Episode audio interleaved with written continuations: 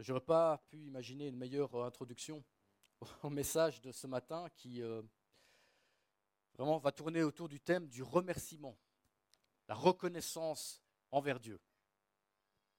Alors, euh, j'aimerais entamer ce message avec un, passage dans le livre des psaumes, euh, psaume 105.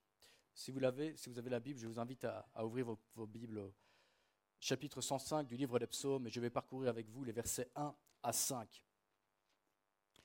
Louez l'Éternel, faites appel à son nom, faites connaître ses hauts faits parmi les peuples. Chantez en son honneur, jouez de vos instruments en son honneur, célébrez toutes ses merveilles. Placez votre fierté dans son saint nom. Que le cœur de ceux qui cherchent l'Éternel se réjouisse. Ayez recours à l'Éternel et à sa force. Recherchez constamment sa présence. Souvenez-vous des merveilles qu'il a accomplies, de ses miracles et de ses jugements.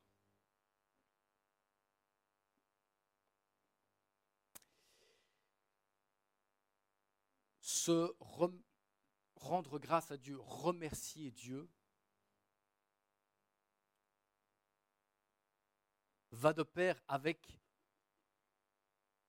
euh, se souvenir de ce qu'il a fait. Et c'est d'ailleurs ce qu'on voit ici au psaume 105, verset 5, il est dit à la fin, Souvenez-vous des merveilles qu'il a accomplies. Remercier Dieu implique une part de mémoire. On réfléchit à ce qu'il a fait dans nos vies, que ce soit il y a longtemps ou, hier, ou il y a cinq minutes même. Il y a toujours ce processus de se souvenir. Le souvenir a beaucoup d'importance euh, aux yeux de Dieu. Et on voit ça à travers l'Ancien Testament. Combien de fois les Israélites sont appelés à se souvenir de ce que Dieu a fait? Les Hébreux reçoivent par exemple l'instruction de se souvenir comment euh, Dieu les a délivrés de l'esclavage en Égypte et les a fait sortir et les a amenés à la terre promise. Non seulement ils étaient appelés à se souvenir, mais également ils avaient l'instruction d'instruire, de, le raconter à leurs enfants. Donc tout ça pour vous dire que l'histoire, avec un grand H, est non seulement orchestrée par Dieu, qui est le Dieu souverain, mais euh, l'histoire est aussi quelque chose euh, que nous devrions connaître que nous devrions connaître. Elle a de l'importance aux yeux de Dieu. Euh, alors, l'historien de l'Église, Bruce Shelley, disait ceci. De nombreux chrétiens souffrent aujourd'hui d'amnésie historique. Crois que pour beaucoup de chrétiens, malheureusement, dans l'Église, entre l'époque des apôtres dans le livre des actes et aujourd'hui, il y a un grand blanc. on ne sait pas vraiment ce qui s'est passé. On connaît un petit peu l'Église primitive, à travers le Nouveau Testament bien sûr, et puis il y a l'Église aujourd'hui. Mais l'histoire, ce qui s'est passé pendant ces 2000 ans, devrait nous intéresser. Parce que c'est l'histoire de ce que Dieu a fait à travers, à travers son Église.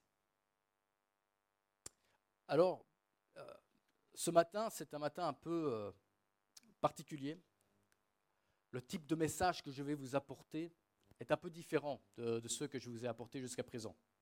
Jusqu'à présent, j'étais dans la Bible, on, euh, taclait un peu les versets euh, du passage, quasiment mot à mot. C'était vraiment une étude textuelle. Ici, aujourd'hui, ça va être un peu différent. Ce sera plutôt une. on va parcourir ensemble une portion de l'histoire de l'Église et une histoire qui devrait nous intéresser parce que c'est ce que Dieu a fait. Bien sûr, il faut toujours être prudent quand on parle d'histoire, parce que l'histoire telle qu'on la connaît aujourd'hui n'a pas l'autorité de la parole de Dieu. Les livres d'histoire peuvent être très bien conçus, très intéressants, mais ils ne sont pas infaillibles, à la différence de la Bible. Mais la Bible nous éclaire sur l'histoire. Et nous devrions attacher de l'importance à ce que Dieu a fait effectivement. C'est cette démarche du souvenir. Alors, LifePoint Brussels, LifePoint Bruxelles, Euh, si vous êtes là depuis quelque temps, ou même si c'est votre première euh, fois aujourd'hui, vous allez sans doute remarquer une influence, je dirais, américaine. Effectivement, il y a quelques Américains ici, et LifePoint Bruxelles est issu des États-Unis. Et ce n'est pas anodin. Euh, s'il y a un LifePoint Brussels, c'est parce qu'il y avait un LifePoint Smyrna au Tennessee. Et pour faire très court, s'il y a un LifePoint Smyrna au Tennessee, c'est parce que les États-Unis sont une nation chrétienne qui, au cours des siècles maintenant, a envoyé une quantité innombrable de missionnaires un peu partout dans le monde. Jeudi dernier, c'était une date euh, très importante aux États-Unis. Peut-être en avez-vous euh, entendu parler c'était la célébration annuelle de Thanksgiving. C'est une des, fêtes, des célébrations les plus importantes euh, aux États-Unis, et ce ne sont pas les Américains ici qui vont me contredire. Et nous sommes bien sûr très connectés à LifePoint Smyrna, et ils ont jugé bon à LifePoint Smyrna que nous parlions aussi ici en Belgique de Thanksgiving.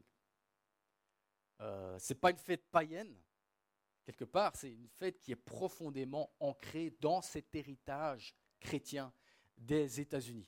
C'est l'idée de remercier le Seigneur pour sa bonté, pour ce qu'il nous a donné. Alors c'est une célébration très vieille, euh, d'environ 400 ans, euh, célébrée avant même que les États-Unis soient, à proprement parler, une nation. Et cette histoire de Thanksgiving que nous allons un peu parcourir ensemble ce matin témoigne très clairement des fondements chrétiens de la nation américaine. Alors pour bien comprendre la fête de Thanksgiving, il est nécessaire de revenir encore plus en arrière et de revenir à l'Angleterre au XVIIe siècle. L'Angleterre était à l'époque déjà protestante. Euh, c'était l'Église anglicane qui, euh, qui avait émergé et bien que cette euh, église soit protestante, en Angleterre à l'époque, il y avait toute une série de personnes qui estimaient que cette réformation de l'Angleterre n'avait pas été assez loin. Et ces gens-là s'appelaient les puritains. Les puritains, c'était des gens qui aimaient profondément la Bible. Et pour la première fois, on voyait vraiment des gens qui lisaient la Bible eux-mêmes, qui l'étudiaient eux-mêmes. Parce que c'était finalement une Bible qui était traduite dans une langue du vernaculaire, la langue anglaise, qu'ils pouvaient donc comprendre. Ils se l'ont assimilé. Ce sont, on peut dire, des puritains qu'ils aimaient profondément la parole de Dieu. Et ils regrettaient que cette réforme en Angleterre n'avait pas été assez loin. Et donc, comme le nom des puritains l'indique, ils souhaitaient en fait purifier, purifier l'Église anglicane des restes euh, de catholicisme romain qu'elle contenait encore. Par exemple, il euh, s'opposait euh, au, signe de croix. Vous êtes catholique, vous avez l'habitude du signe de croix. Il disait, on trouve ça nulle part dans la Bible. On trouve ça nulle part dans la Bible. Pourquoi demander aux gens de faire ce signe de croix de manière un petit peu superstitieuse ou alors la, génuflexion devant les éléments lors de la Sainte Seine. S'agenouiller devant, devant un morceau de pain, du vin. Et là, encore une fois, les puritains soulignaient qu'il y avait beaucoup de traditions qui étaient véhiculées et qu'on avait gardées dans l'Église anglicane qui n'ont absolument aucun fondement biblique. Euh, ils s'étaient même attaqués à la soutane des prêtres, leur accoutrement. Pourquoi imposer cela aux prêtres Et vous voyez, la démarche des puritains, c'était toujours qu'est-ce que dit la Bible? Si ce n'est pas dans la Bible, pourquoi l'imposez-vous comme si c'était la Bible? Ce ne sont que des traditions humaines. Donc ils prenaient toujours un retour à la Bible. Qu'est-ce qu'elle nous enseigne? C'est notre seule autorité. Donc voilà, il, voulait réformer un peu plus cette, cette église anglicane. Il y avait aussi d'autres choses qui les dérangeaient dans l'église anglicane à l'époque, c'était euh, c'était ce qu'on appelait le, le, Common Book of Prayers, le livre de prière, qui était en fait une liturgie imposée à toutes les églises.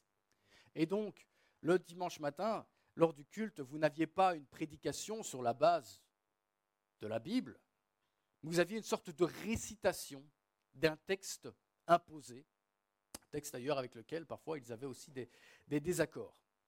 Et puis enfin, l'Église anglicane était régie par des évêques qui étaient eux-mêmes contrôlés par le roi.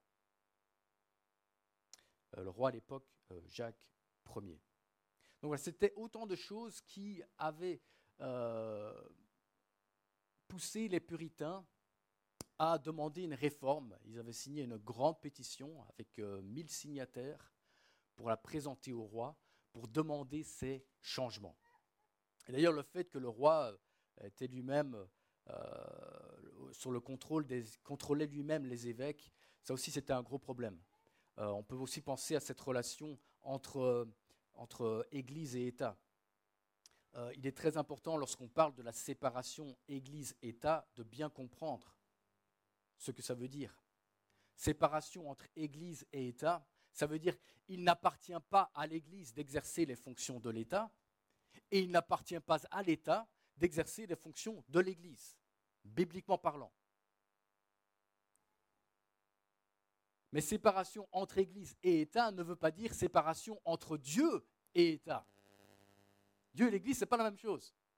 Parce que l'État, tout comme l'Église, doivent se soumettre à Christ.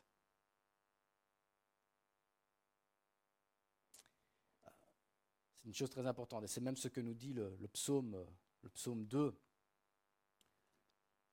Et maintenant, roi, conduisez-vous conduisez avec sagesse. Juge de la terre, laissez-vous instruire. Servez l'Éternel avec crainte et réjouissez-vous tout en tremblant. Donc même les magistrats, les rois, les juges doivent servir l'Éternel. Vous vous rendez compte de ça?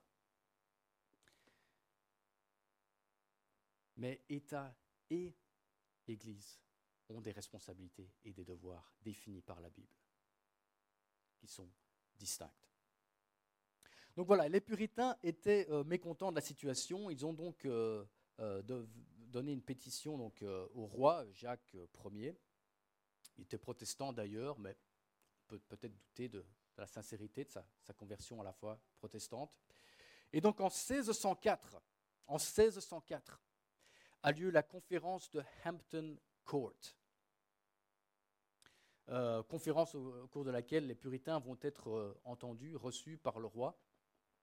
Malheureusement, le roi va refuser toutes les demandes, toutes les demandes de ces puritains, euh, quasiment, et va juste accepter qu'une nouvelle traduction de la Bible soit faite en anglais, et c'est ce qui va donner lieu à la fameuse King James Version, la, version King James de la Bible. Mais les puritains repartent bredouille de cette, de cette conférence. Et donc après cela, étant vraiment déçus, ils vont commencer à se réunir en petits groupes de croyants. Donc plus aller dans l'église officielle, l'église anglicane, avec laquelle ils étaient complètement déçus. Et on se dit, vous savez quoi? On va juste se réunir entre nous maintenant. On va faire quelque part notre propre église. Et nous allons adorer et louer l'Éternel d'une manière que nous estimons conforme à ce que la Bible enseigne. Et cela, bien sûr, euh, les a exposés à de la persécution. Mais l'idée, c'était bien sûr l'idée qu'on retrouve euh, aussi dans le, livre des Actes, chapitre 5, verset 29, où il est dit, il faut obéir à Dieu plutôt qu'aux hommes. Ça, c'était une conviction qui les animait. Et c'est quelque chose dont nous devons euh, être bien conscients. Nous avons le devoir moral de désobéir aux autorités si elles nous empêchent ou nous interdisent d'obéir à Dieu. Et également, nous devons désobéir aux autorités lorsqu'elles nous ordonnent de désobéir à Dieu. Donc voilà, on les a appelés, donc ces puritains, des séparatistes, parce qu'effectivement, ils se sont séparés de cette église euh, anglicane et se sont donc exposés à de la persécution. Ce qui a voilà, j'arrive enfin peut-être au, tournant maintenant, ce qui a conduit ces puritains séparatistes à s'exiler. Alors ils sont d'abord partis vers la Hollande, et ils resteront, en Hollande pendant une, dizaine d'années. Mais les choses en Hollande ne se sont pas si bien passées que ça, même s'ils étaient euh, relativement en sécurité. Euh, ils étaient restés profondément des, Britanniques et, ils avaient eu du mal à s'adapter à, cette société hollandaise. Euh, ils ne jouissaient pas encore totalement de, cette liberté religieuse, même en Hollande. Et puis ils commençaient à voir leurs enfants parler, euh, parler néerlandais et, ils regrettaient un petit peu de voir leurs enfants être influencés par cette société hollandaise. et c'est là qu'ils se sont dit, non, on ne veut pas rester, on ne veut pas rester en Hollande. J'aimerais, on aimerait pouvoir repartir à zéro quelque part. Eh bien, il y avait un endroit, il y avait un quelque part à l'époque où aller. C'est ce qu'on appelait à l'époque le Nouveau Monde. Le Nouveau Monde, c'était le continent américain qui avait déjà été colonisé en partie par l'Angleterre. Ils se sont dit, levons les voiles, partons vers le nouveau monde, où nous pourrons vraiment repartir à zéro et poser euh, les fondements, mais ils ne le savaient pas encore, de ce qui, ferait, de ce qui serait une future nation chrétienne. Donc voilà, ils se sont embarqués en 1620 à bord d'un euh, navire qui s'appelait le Mayflower. Le Mayflower. Alors si ces pèlerins puritains n'étaient pas partis en Amérique, je pense que l'Amérique aurait été très différente aujourd'hui. Parce que comme je vous l'ai dit, il y avait déjà eu des colons, euh, des colonies là-bas, euh, dans, ce qu'on appelait le, Nouveau Monde. Mais comme le souligne l'historien Jonathan Hill, euh, les premiers colons consacraient leur temps à rechercher de l'or plutôt qu'à planter des cultures et n'était certainement pas intéressé par la religion. Il dit même la plupart des colons étaient des hommes célibataires en quête de fortune et ne s'intéressaient pas à la religion. Ici, avec les pèlerins puritains, ce sont des gens, des hommes, des femmes, des enfants. Ils sont arrivés en famille avec un projet de société biblique et chrétienne. Euh, et euh, en fait, ils sont, euh, déplacés en commune église finalement. C'était tous des membres de la même église qui ont, décidé donc de s'installer euh, dans cette colonie de, de, ce qui sera un jour l'Amérique. Alors les, les puritains débarquent en 1620 après une traversée qui, comme vous pouvez l'imaginer à l'époque, fut très difficile, et par la providence divine, quand je vous dis que Dieu orchestre tout, il est souverain, leur navire, qui devait se diriger vers la colonie de Virginie, à cause de tempêtes et de vents violents et de, vraiment de, des navigations très difficiles, est parti à la dérive, mais vers le nord. Et donc en fait, ils ne sont pas arrivés là où ils pensaient arriver. Ils sont arrivés beaucoup plus au nord, à Cape Cod, qui correspond donc à l'état aujourd'hui du Massachusetts qui est bien plus au nord de la Virginie. Et en fait, ils se sont rendus compte qu'ils arrivaient dans un endroit qui était quelque part une zone de non-droit. Ils étaient en haut, en dehors de la colonie britannique. Et donc, c'est un territoire qui n'était absolument pas régi, euh, dans lequel ils débarquaient. Et les gens qui étaient avec eux dans le navire se disaient, bon, qu'est-ce qu'on va faire une fois sur place? Euh, Quelle règle va s'appliquer? Quel droit va s'appliquer entre nous?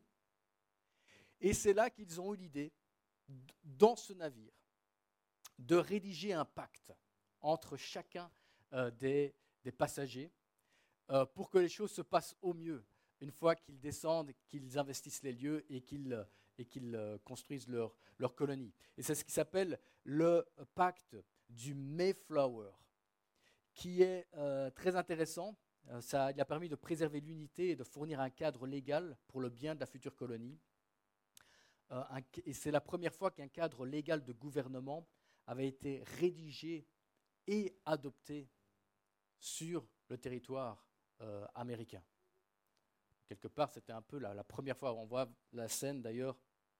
Merci d'avoir euh, montré l'image. à bord du Mayflower. Ils ont rédigé ce document, le pacte du Mayflower. Et ça allait permettre de donner une sorte de gouvernement, de poser des fondations pour cette nouvelle colonie. Et c'est la, première forme de gouvernement, quelque part, officielle, sur le sol américain à avoir été donc rédigé et adopté sur place. Et ce pacte, je vais vous en lire un extrait parce que cela montre très bien parce que c'est un peu ici le but de ma démarche. J'aimerais vous montrer à quel point les fondements de l'Amérique sont chrétiens.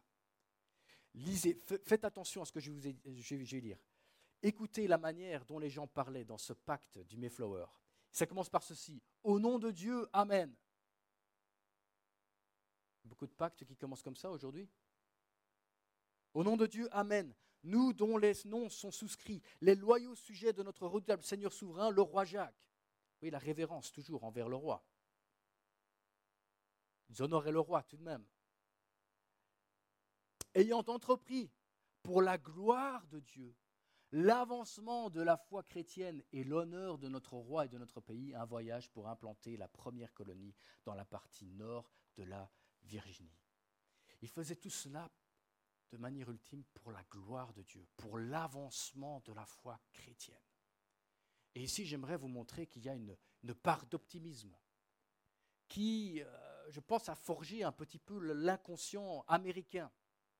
Vous savez, les Américains, on leur dit toujours, ils sont, ils sont optimistes. Ce sont des fonceurs. Rien ne les arrête. Ils rêvent, ils ont des grands rêves. Ils ont cette idée que tout est possible. If you want, you can do it. Et ici en Belgique, c'est oui, mais je sais pas, il y a quand même c'est difficile, ouais, faudra voir avec la commune. Là, il y a un esprit américain, c'est le fighting spirit.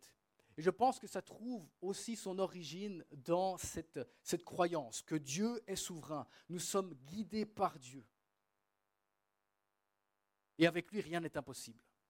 Et il nous a investi, il nous a donné cette mission de christianiser ce monde. Vous remarquez l'avancement de la foi chrétienne dans ce monde. Ce n'était pas l'attitude de se recroqueviller, de se replier sur eux-mêmes. Oh, on va rester en Angleterre, on est persécuté par, euh, le roi, on va, euh, juste rester cloîtrés dans nos maisons et, et attendre l'enlèvement de l'Église, que Jésus revienne vite. Nous délivrer de ce monde pour qu'on puisse s'en échapper. Non, ce n'était pas l'idée de s'échapper de ce monde, c'était l'idée de conquérir ce monde, le christianiser. Et c'est exactement ce qu'ils ont fait lorsqu'ils sont partis l'avancement de la foi chrétienne. Alors, euh, c'était, lorsque, lorsque vous étudiez un petit peu l'histoire de ces pèlerins qui sont arrivés en, Amérique, vous pourrez remarquer des similitudes frappantes entre l'exode des Hébreux vers la terre promise et cet exode, ce voyage de ces séparatistes vers le nouveau monde alors je vais, je vais pointer ici quelques, quelques similitudes. Euh, tout d'abord, euh, à bord du Mayflower, il n'y avait pas que des puritains, il n'y avait pas que des chrétiens, même au sein même de cette colonie. Il y avait des non-chrétiens, euh, des gens parfois même très opposés à la religion, qui s'étaient joints à eux dans le voyage. Et de la même manière, euh, le livre de l'Exode nous dit que lorsque les Hébreux sont partis d'Égypte, il n'y avait pas que des Hébreux avec eux. Il y avait aussi des, Égyptiens. Il nous dit dans Exode 12, chapitre 38, une grande foule de gens de toutes sortes montèrent avec eux. Donc il y avait avec eux aussi des, non-chrétiens parmi ces pèlerins. Et William Bradford, William Bradford, c'est un peu euh, le dirigeant de ce groupe de pèlerins, avait gardé un, carnet de bord euh, où il, faisait, écrivait un peu euh, au quotidien ce qu'il se passait. Et j'aimerais bien juste partager avec vous un extrait de, ces, écrits, euh, justement pour appuyer le fait qu'il n'y avait pas que des chrétiens avec eux. Écoutez ceci, c'est un témoignage, donc ce qu'il avait écrit. il avait dit ceci Il y avait un jeune homme arrogant et très profane, un des marins. Il était beau et fort, ce qui le rendait encore plus hautain. Il n'avait aucun respect pour les pauvres gens qui étaient malades à bord et les maudissait quotidiennement.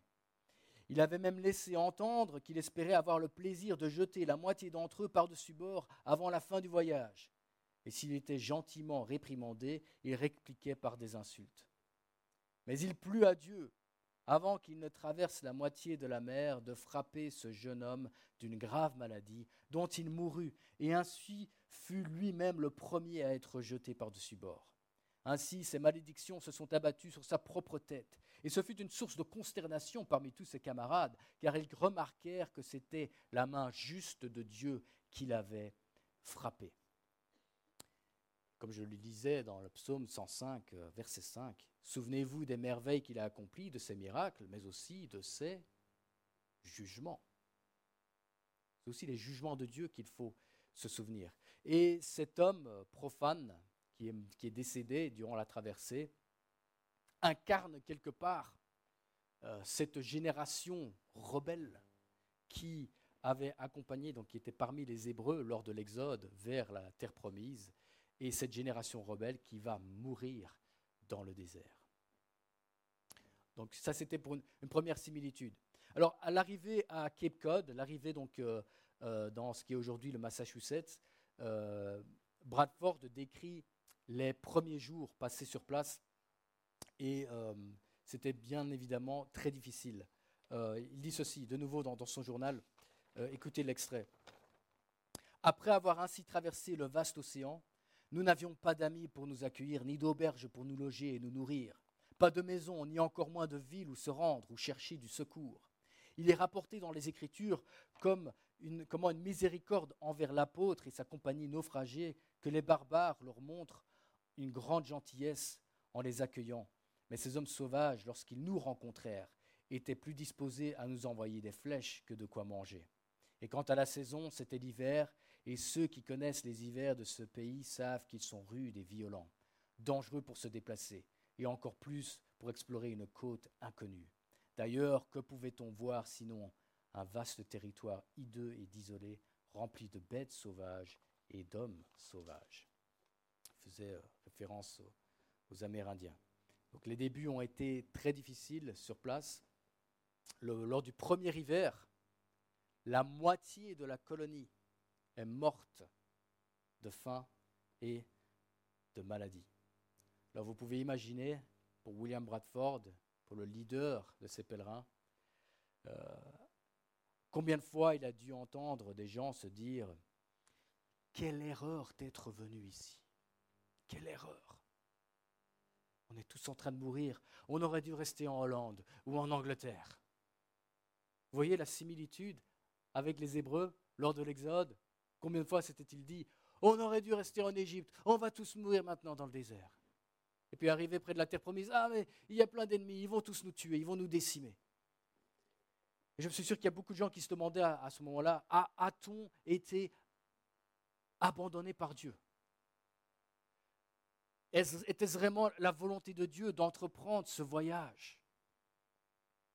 C'est là que les doutes commencent à surgir.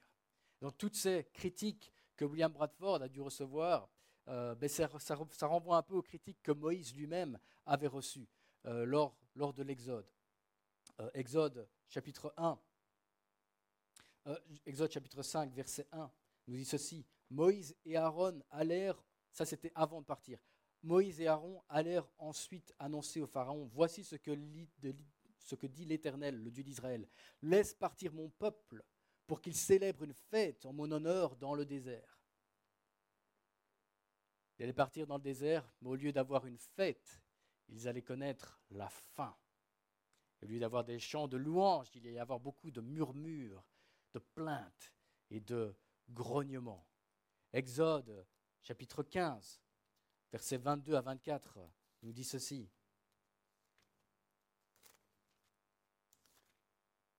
Moïse fit partir Israël de la mer des roseaux, et ils prirent la direction du désert de Shur.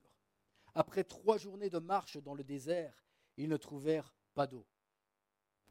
Situation très dangereuse, ça. Euh, pas d'eau pendant trois jours. Et puis, verset 23, ils arrivèrent à Mara, mais ils ne purent pas boire l'eau de Mara parce qu'elle était amère. C'est pour ça, c'est pour pourquoi cet endroit fut appelé Mara. Le peuple murmura contre Moïse en disant Que boirons-nous? Voyez à quel point la foi des Israélites était testé. Ok. Il n'y a pas d'eau pendant trois jours. C'est difficile. Et puis enfin, il voit de l'eau. Et cette eau est en fait un faux espoir, parce que cette eau est amère. Vous savez, on a souvent un scénario dans la tête euh, de comment les choses devraient se passer. Euh, ok, on, suit Dieu, on s'attend à ce qu'il y ait quand même des difficultés, mais il y a un moment dans les difficultés qu'on se dit, bon, maintenant Dieu, ça serait bien que tu interviennes. ma, foi est testée, maintenant, maintenant je suis prêt pour la délivrance. Et cette délivrance n'arrive pas toujours au moment où on aimerait qu'elle arrive. Il y a parfois des déceptions qui nous font demander, Dieu, est-ce que tu es vraiment avec moi? Comme ça l'a été pour eux, j'imagine, lorsqu'ils ont finalement vu de l'eau après trois jours sans eau, et puis pour se rendre compte que l'eau, ah, elle est amère en fait, on ne peut pas la boire. Dieu, qu'est-ce que tu es en train de faire? Ça aurait été une, une histoire magnifique. Il n'y avait pas d'eau, et puis on en a trouvé. Merci Dieu. Merci Dieu. Non. Dieu n'avait pas permis que cette eau soit potable, parce qu'il souhaitait faire quelque chose de plus prodigieux. Parce que Dieu est intéressé par sa gloire. Et ce qui lui, rendra encore plus de gloire dans l'histoire. Et c'est là qu'on voit au verset 25, Moïse cria à l'Éternel, et l'Éternel lui indiqua un morceau de bois qu'il jeta dans l'eau, et l'eau devint douce. L'eau devint douce. Vous voyez, il y avait eu une délivrance miraculeuse. Sans cela, l'histoire serait été, on n'a pas eu d'eau pendant trois jours, et puis on en a finalement trouvé. Maintenant, l'histoire devenait, on n'avait pas d'eau pendant trois jours, on en a trouvé, elle était amère, mais Dieu est intervenu et miraculeusement a changé cette eau amère en eau douce. Et donc c'est pour ça, il faut toujours garder en tête que Dieu est passionné pour sa propre gloire. Et vous devriez vouloir dans votre vie, pas ce qui est forcément le plus, euh, le plus facile, le plus confortable, mais ce qui donne le plus de gloire à Dieu et attachez-vous toujours à lui. Alors, si je pousse encore la comparaison entre euh, les pèlerins, euh, ces puritains dans le Nouveau Monde, et les Hébreux qui arrivaient près de la terre promise, là, il y avait des ennemis qui les attendaient dans la terre promise. Il y avait ce fameux rapport des espions au pays de Canaan. Et donc, il y avait des craintes de l'ennemi qui habitait les, lieux. On voit ça dans Nombre euh, dans le livre de Nombre, chapitre 13, verset 31. Il nous dit ceci. Mais les hommes qui l'y avaient accompagné dirent, nous ne pouvons pas monter contre ce peuple, car il est plus fort que nous. Et puis plus loin, on voit aussi à quel point les gens avaient peur pour leurs femmes et leurs enfants euh, de l'ennemi qui les attendait sur place. Euh, il est vrai que les tribus amérindiennes étaient euh, connues pour être extrêmement violentes et féroces. Et il est certain qu'ils étaient, ces tribus étaient une source de découragement, de peur et d'anxiété pour, pour les colons. Alors bien sûr, on marche par la foi, mais la confusion et le doute s'installent lorsque les circonstances ne coopèrent pas avec nous on a toujours une idée en tête, ok, si j'obéis à Dieu, je serai béni. Si je désobéis à Dieu, je serai maudit. Et c'est vrai. Mais souvent, on obéit à Dieu et puis parfois, on ne voit pas tout de suite la bénédiction. On se dit, Dieu, est-ce que tu m'as abandonné? Nous sommes appelés à toujours faire confiance à l'Éternel en sachant que son plan n'est pas forcément le nôtre. Faisons-lui confiance, néanmoins. Et là, je vous invite aussi à réfléchir dans vos propres vies. Quels ont été les moments où vous étiez, vous aviez l'impression que vous suiviez l'Éternel de tout votre cœur, vous, vous marchiez avec lui, et vous aviez l'impression finalement que les choses ne fonctionnaient pas, que, tout ratait, que tout échouait? Euh, je peux en parler moi-même dans ma propre expérience. Lorsque Abby et moi, ma femme Abby, euh, nous habitions en Angleterre, et nous avions un moment, quelques, années après nous être mariés, nous avions décidé de revenir en Belgique. Et j'avais cette idée, ce désir d'implanter une église dans euh, ma ville natale, la ville de Namur. J'imaginais déjà dans ma tête conversion de masse. Après quelques semaines, une église de 200 personnes avec des, des gens qui louaient le Seigneur avec des accents wallons. On, a toujours une idée. ah oui, mais franchement, j'ai eu la foi hein, de partir et de, et de venir là à Namur. Et on avait toujours des idées de comment les choses allaient se passer. Et donc nous étions partis, ma femme et moi, en tant que missionnaires dans mon propre pays. Et je tenais à l'époque un blog. C'est à l'époque qu'on faisait encore des blogs sur Internet. Et je faisais un peu des newsletters, des, lettres où je, laissais un peu savoir à tout le monde ce qui se passait. Voici ce que j'écrivais. Et, là, je, lis ce que j'avais écrit à l'époque. En juillet 2013, trois mois après être revenu en Belgique. Écoutez, cela fait maintenant quelques mois que ma femme et moi avons déménagé en Belgique en tant que missionnaires. Nous avions été prévenus de toutes les difficultés avant notre départ et nous, nous en faisons aujourd'hui l'expérience personnelle. Toutes nos attentes et tous nos projets ont été soit reportés, soit modifiés, soit brisés en mille morceaux. Ma recherche infructueuse d'un emploi a été un processus humiliant et je postule aujourd'hui pour rejoindre la police. J'avais même oublié ça. Oui, c'est vrai, j'étais désespéré pour trouver un emploi. Et puis comme si ce n'était pas assez, comme si ce n'était pas assez déprimant comme ça, en novembre de la même année, voilà ce que j'écrivais. Abi a reçu l'ordre de quitter le sol belge dans les 30 jours, car mes revenus sont jugés instables et légèrement inférieurs au minimum requis. Vous pouvez imaginer l'état d'esprit dans lequel j'étais à l'époque. Dieu, qu'est-ce que tu, qu'est-ce, que tu fais? Pourquoi les choses ne fonctionnent pas? Je suis, passé je suis ici pour te servir. J'ai fait toutes ces démarches par la foi. Pourquoi est-ce que je ne fais que rencontrer des obstacles et des épreuves? Et là, il fallait avoir la, maturité spirituelle de se dire, non, Dieu a le contrôle de la situation. Toutes ces choses se passent pour une raison. Mais si je m'arrêtais ici et que c'est tout ce que vous saviez de, de, mes premières années de retour en Belgique, vous diriez quelle triste histoire, quelle triste histoire. Mais vous ne savez pas en fait que peu de temps après, tous ces différents problèmes qui paraissaient comme des montagnes ont été résolus par Dieu, d'une manière ou d'une autre, parfois de façon complètement inattendue. Ma femme a bien sûr euh, fini par euh, obtenir son permis de résidence pour rester en, Belgique. J'ai fini par trouver un, emploi qui était vraiment formidable et qui, euh, qui était vraiment au-delà de toutes mes attentes. Dieu a pourvu à tout ce, dont, nous avons besoin. Je n'ai pas implanté d'église à Namur. Mais vous voyez, de nouveau, Dieu peut changer les plans. Mais j'avais commencé le ministère, un ministère estudiantin parmi donc des étudiants à Namur. Et puis j'ai eu l'occasion aussi de prêcher dans, différentes églises. Euh, et donc voilà, maintenant, lorsque je, je regarde en arrière maintenant, je vois à quel point Dieu a été fidèle. Et ça a été des années vraiment très fructueuses euh, de ministère et couronnées par le fait que c'est aussi durant cette période que Dieu euh, a donné à Abby et moi deux enfants, Elisabeth et, et, Henri. Donc voilà, en regardant en arrière, nous voyons toujours la, la fidélité de Dieu. Donc attendez, et que votre vision, c'est très bien d'avoir une, vision dans la vie, mais votre vision n'est pas Dieu. Ne faites pas, ne faites pas de votre vision une idole.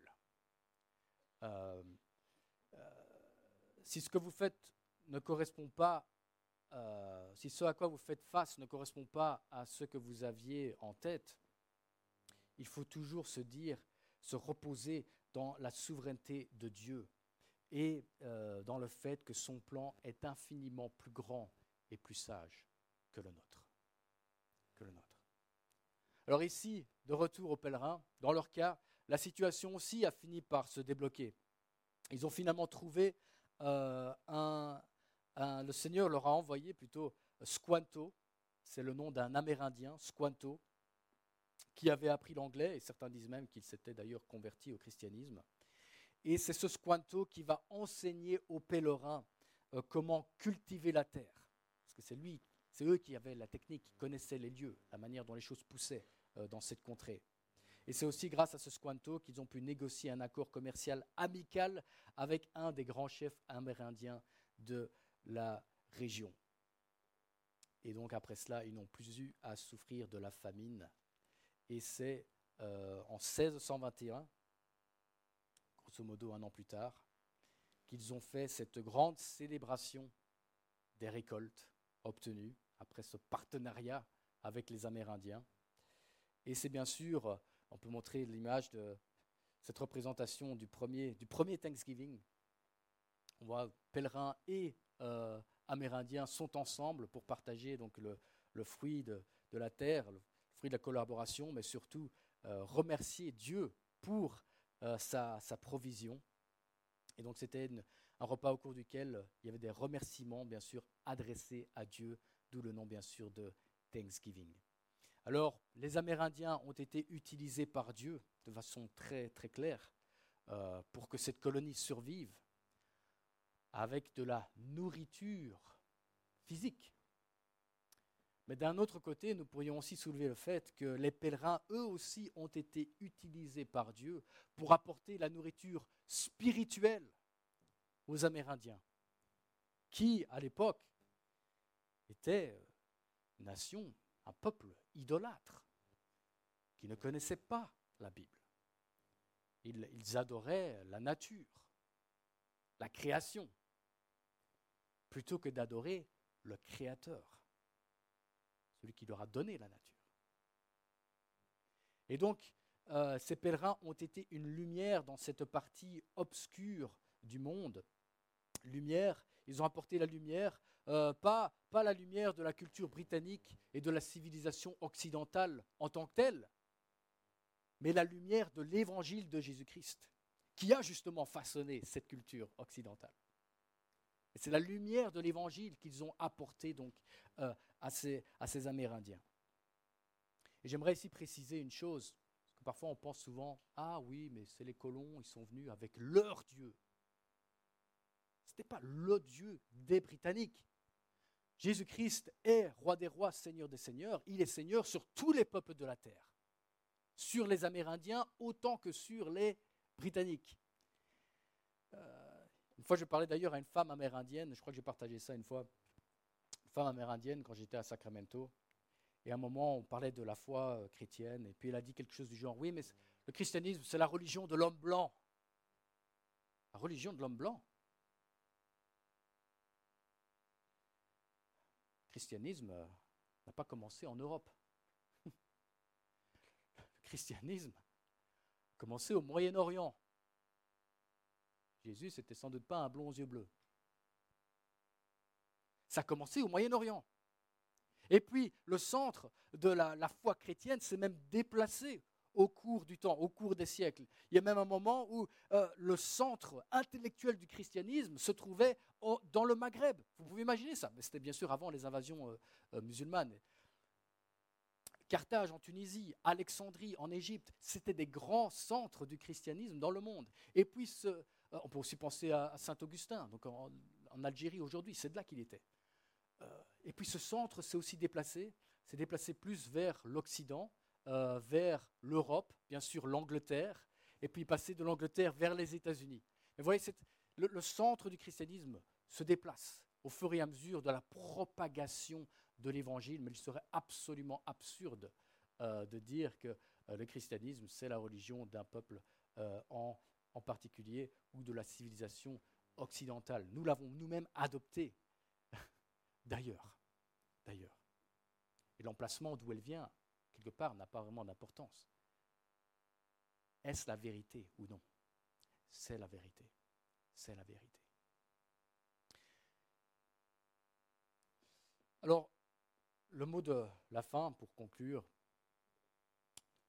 il est toujours important de se demander euh, pourquoi on peut être reconnaissant envers, euh, envers le Seigneur. Euh, c'est d'ailleurs la, la, question souvent que les gens se posent lors du repas de Thanksgiving. Ils disent en anglais, What are you thankful for? Pourquoi êtes-vous reconnaissant? Et beaucoup de gens commencent à énoncer toutes sortes, toutes sortes de choses. Ah, ma famille, mon boulot, ma santé, que sais-je. Mais la question la plus importante, ce n'est pas seulement de quoi es-tu reconnaissant, mais envers qui es-tu reconnaissant?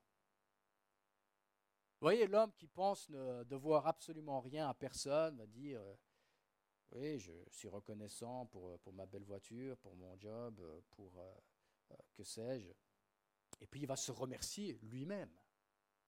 Tout ça, c'est le fruit de mes efforts.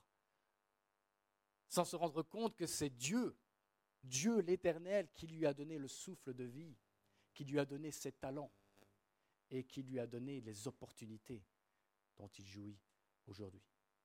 Ou alors l'athée, qui remercie, qui dit merci pour sa femme et, ses enfants peut-être, mais qui attribue tout cela au hasard, en rejetant le fait que c'est de Dieu qu'il a reçu toutes ces bonnes choses.